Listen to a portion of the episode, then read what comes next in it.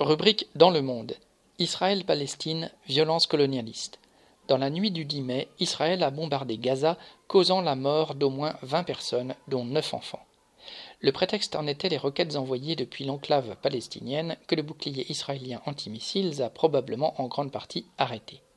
Cette escalade meurtrière avait débuté le 6 mai lorsque l'esplanade des mosquées à Jérusalem-Est a été le lieu d'affrontements violents entre Palestiniens défendant leur droit à vivre dans cette partie de la ville et nationalistes juifs d'extrême droite partisans de la colonisation totale soutenus par l'armée et la police israélienne.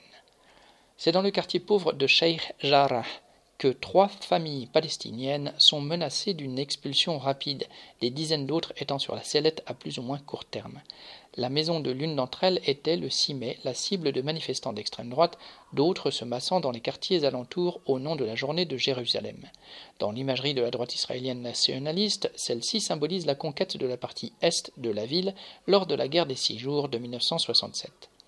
Aux provocations des colons s'est ajoutée la répression des forces de police et de l'armée contre les Palestiniens présents en ces soirs de Ramadan devant la mosquée Al-Aqsa, révoltés contre l'arrogance des manifestants d'extrême droite et contre la situation invivable que l'occupation israélienne perpétue. Les forces de répression ont même tenté d'empêcher la population de se rassembler pour le repas de rupture de jeunes et d'arrêter les bus venant des villages alentours.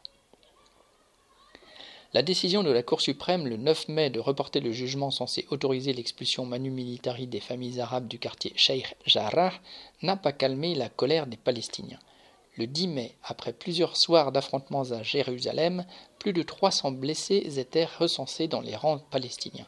Les hypocrites appels entre guillemets à la retenue adressés aux forces israéliennes par les grandes puissances occidentales n'avaient pour but que d'être publiés, et les déclarations sciemment provocantes de Netanyahou, toujours en peine d'alliance pour former un gouvernement, n'ont fait qu'encourager les agresseurs d'extrême droite. La population, en particulier les travailleurs arabes de la ville et de ses environs, vit dans une insécurité grandissante, allant de la crainte de se voir retirer la carte de résident permettant de se déplacer pour leur emploi à celle de perdre leur maison, en passant par les menaces d'agression physique.